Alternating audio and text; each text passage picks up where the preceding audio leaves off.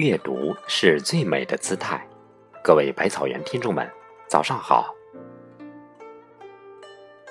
哈佛大学校长福斯特曾经有一场著名的演讲，他在演讲中说了一句话：“一个人生活的广度决定了他的优秀程度。”许多人都认为这句话很有道理，但未必了解生活的广度是什么。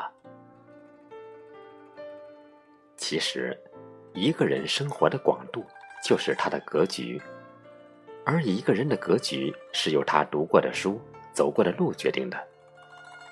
你从书中读到的智慧，从这个世界获得的阅历，都将决定你未来的人生格局。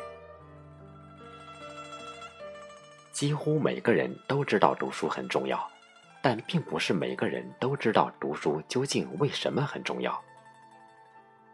知乎上有个提问：“读了的书大多数都忘记了，那读书还有什么用？”有一个答案获得了无数人的赞同。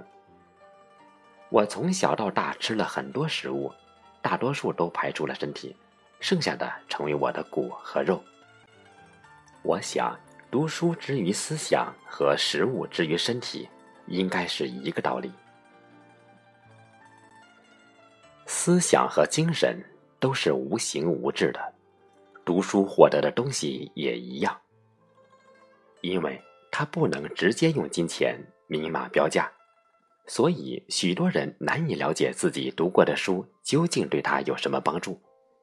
但就如那个答案说的一样，你读过的书，即使忘了内容，即使不能让你直接成功，也会给你思考的机会。读书与思考。是一个人格局的基础，正是这些无形的事物，让你能保持清澈的头脑，看待自己的人生和这个世界。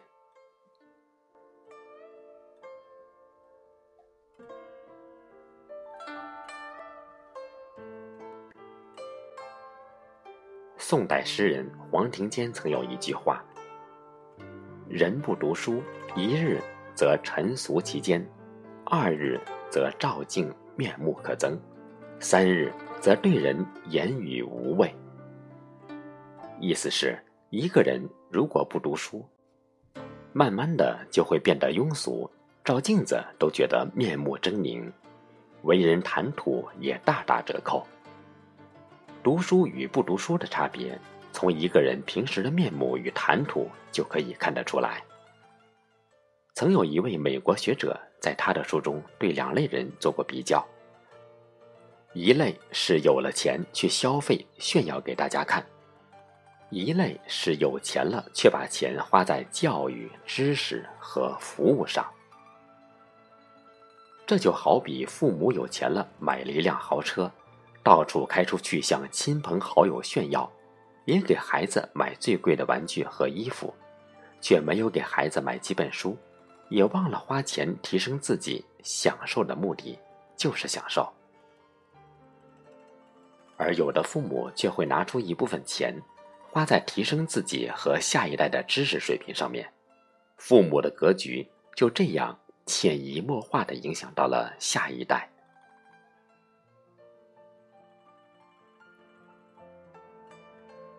读书之外，还要去看看这个世界。有句话说的很好：“纸上得来终觉浅，绝知此事要躬行。”你读的书会告诉你这个世界是什么样的，也会告诉你你是什么样的人，但那终究是别人告诉你的事情。而有些事情只有自己经历了，它才会成为你的阅历，最终成为你的格局。被称作文化行者的余秋雨给学生上课时曾说过这样一件事情。常常有人问他：“读万卷书，行万里路，两者关系如何？”他回答说：“没有两者，路就是书。”我很喜欢他的答案。你走过的路和你读过的书本质上都是一样的，没有什么不同，而且。读万卷书和行万里路其实是相辅相成的。不读书不知道路在何方不行路不明白书中含义。许多时候我们迫于生计又或是苦于懒惰没法读书更难说去看看外面的世界。但就如余秋雨在文化苦旅中写道我们对这个世界知道的还实在太少，无数的未知包围着我们，才使人生保留迸发的乐趣。”我们行万里路，去看看外面的世界。这不是一句矫情的宣言，而是一声真诚的建议。可能眼前的生活有些苟且。